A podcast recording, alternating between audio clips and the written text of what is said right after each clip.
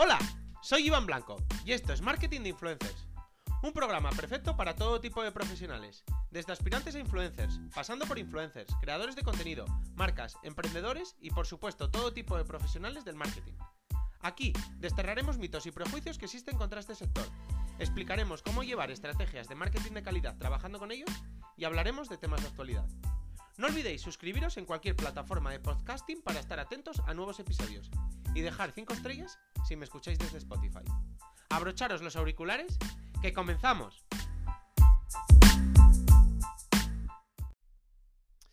Os voy a contar una cosa que me pasó a mí personalmente el otro día.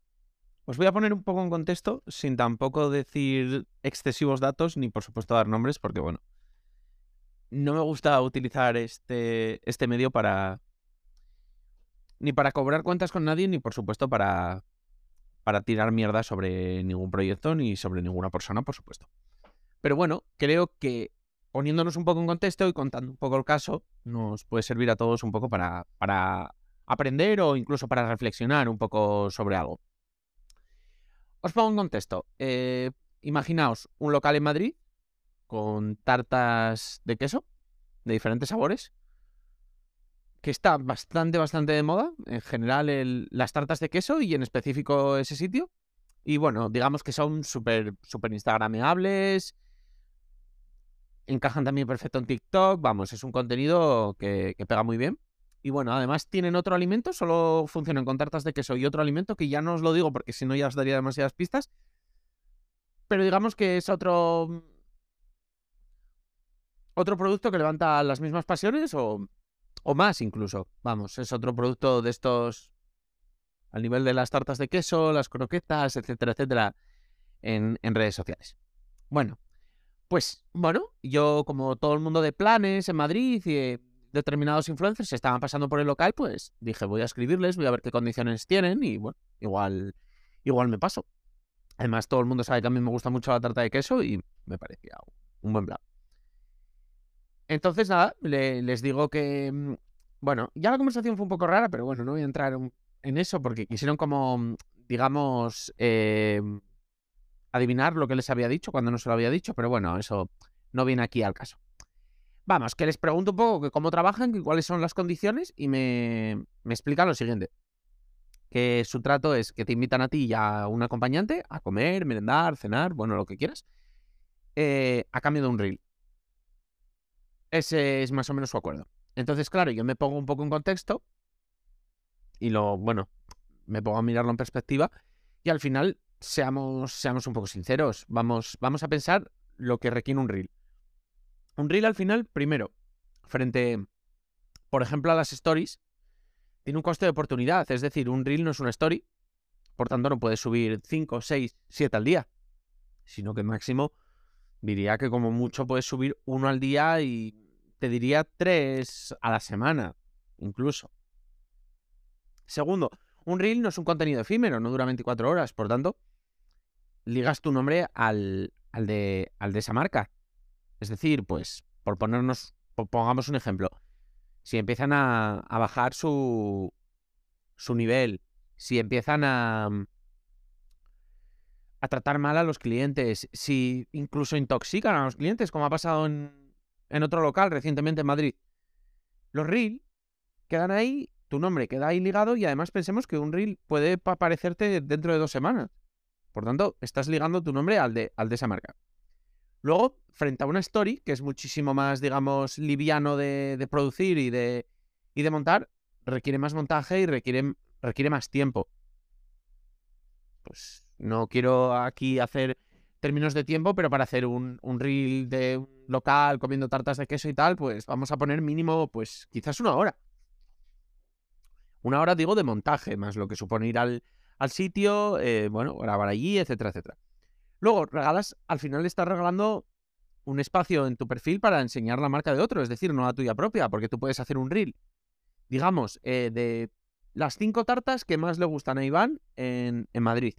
Pero no, estos querían un reel exclusivo de su marca. Por tanto, al final no son las cinco tartas preferidas de Iván, es las tartas de X. Por tanto, al final es como un reel para ellos. Con contenido de ellos y con su marca, digamos. Y vale, sí, encaja con cuentas de planes o cuentas que, estén creciendo, y lo entiendo y lo respeto, pero tampoco encaja con todo tipo de cuentas, porque lo que, lo que he dicho, igual las cinco tartas de queso que más me gustan es un contenido que encaja, pero salvo que tu cuenta sea muy específica, un reel solo hablando de un sitio que tiene unas tartas de queso, digamos que encaja regular, sobre todo si ya eres una cuenta más lifestyle o no solo tocas tartas de queso, no solo tocas planes. Es que salvo que seas muy específico de planes y subas muchísimo contenido, digamos que encaja muy, muy justito con, con tu, digamos, tu, tu plan de contenidos.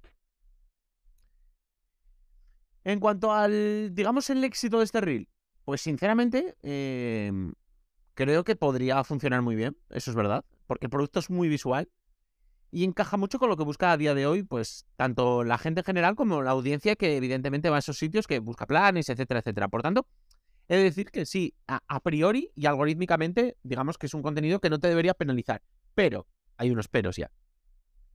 Ese, ese sitio ya se ha viralizado en dos, tres reels, por lo menos que yo haya visto. ¿Qué pasa? Que el, alg- el algoritmo esto lo sabe, porque son sitios mencionando un, mencionando un determinado lugar y escribiendo un determinado un- unas determinadas frases. Por tanto, ya sabe más o menos que es contenido repetitivo. Instagram lo sabe, lo entiende, lo conoce y no es tonto. Lo, lo nota. Por tanto, ¿qué está pasando? Que yo ya me he fijado que las últimas personas que han subido esos contenidos, o sea, han subido un contenido similar a ese, personas con bastantes buenos números en redes sociales, ese reel, por ejemplo, les ha penalizado. ¿Qué pasa? Que les habrá penalizado ese y los siguientes.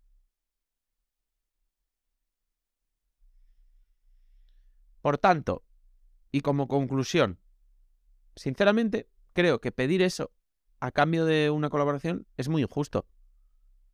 Al final, la, reputación del autor está en juego y ya además lo estás pidiendo eh, previamente, ni siquiera sabe todavía lo que se va a encontrar. Puede ser un local sucio, puede ser un local en el que luego la tarta no esté tan rica, por muy bonita que se vean los vídeos, o el trato puede ser desagradable. Hay mil factores, por tanto, ya pedirlo previamente tan, tan, tan acotado y sin darle espacio al creador me parece muy injusto, sobre todo porque no estás pagando. Yo entiendo que si estás pagando el tiempo del, del creador, pues sí, puedes exigir mucho más y siempre sabéis que lo he mencionado en este podcast. Pero cuando no pagas, cuando solo das producto, tienes que ser muchísimo más flexible con el creador. No puedes poner esas condiciones. Y mínimo cuando el producto que estás dando no son bolsos de 5.000 euros. Estás dando trozos de tarta, que está muy bien y estará muy rica, pero no estamos hablando de lo mismo, por supuesto. Creo que debemos entender que hay que tratar a los creadores como profesionales, no como herramientas a nuestra disposición, porque nadie vive de comer, y menos de comer tarta, que ni siquiera, por desgracia, más quisiéramos todos, es suficientemente nutritiva. Es más, digamos que ni siquiera es el alimento más recomendable, habría que compensarla al día siguiente en el gimnasio. Entonces, no sé, o, o les pagas o le- les das un poco más de libertad para que dentro de algo medianamente acotado, es decir, mira, vienes, te invitamos a esto y creas unos contenidos, pues que, que él puede- pues pueda crear un poco los contenidos un poco a su manera, es decir, pues como le surjan, si, si le apetece, pues sube un par de stories, si le apetece sube tres, si le apetece sube una, si le apetece sube una story más hablando él y enseñándola, si le apetece enseña más el producto, si le apetece va más por escrito, si quiere te incluyen en, en un reel de de tartas que le gustan en Madrid o de planes que le gustan eh, para este fin de semana o para, para postres o de sus postres favoritos en Madrid. Incluso eh, futuramente le puede preguntar en una story si es una cuenta, por ejemplo, de planes o de comida o de cosas de estas, cuál es tu tarta favorita y puede incluirte, etcétera, etcétera. Pero hay que darle un poco esa, digamos, esa libertad. Incluso igual puede subir una publicación porque ha, pues, ha- se ha hecho un fotón chupando la, la cucharilla mientras comía la tarta, le ha quedado muy bien y dice, pues venga, la subo. Incluso existen las guías, que yo, por ejemplo, se las ofrecí porque, porque es, un, es una herramienta que utilizo muchísimo.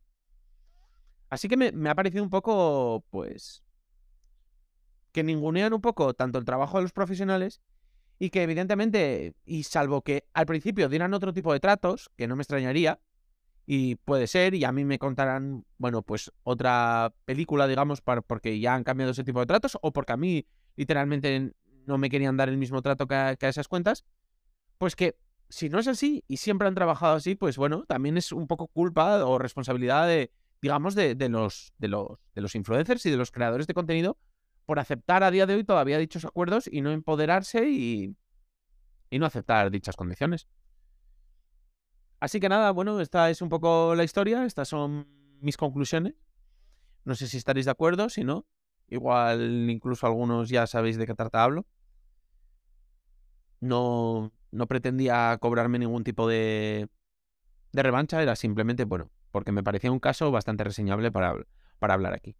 Y nada, pues ya sabéis, cualquier cosa me escribís a hola.marketinginfluencers.com y ya sabéis que que estoy siempre abierto a, discutir cualquier cosa. O bueno, si queréis contarme cualquier otra cosa. Así que nada, nos, nos vemos en el próximo episodio. Adiós.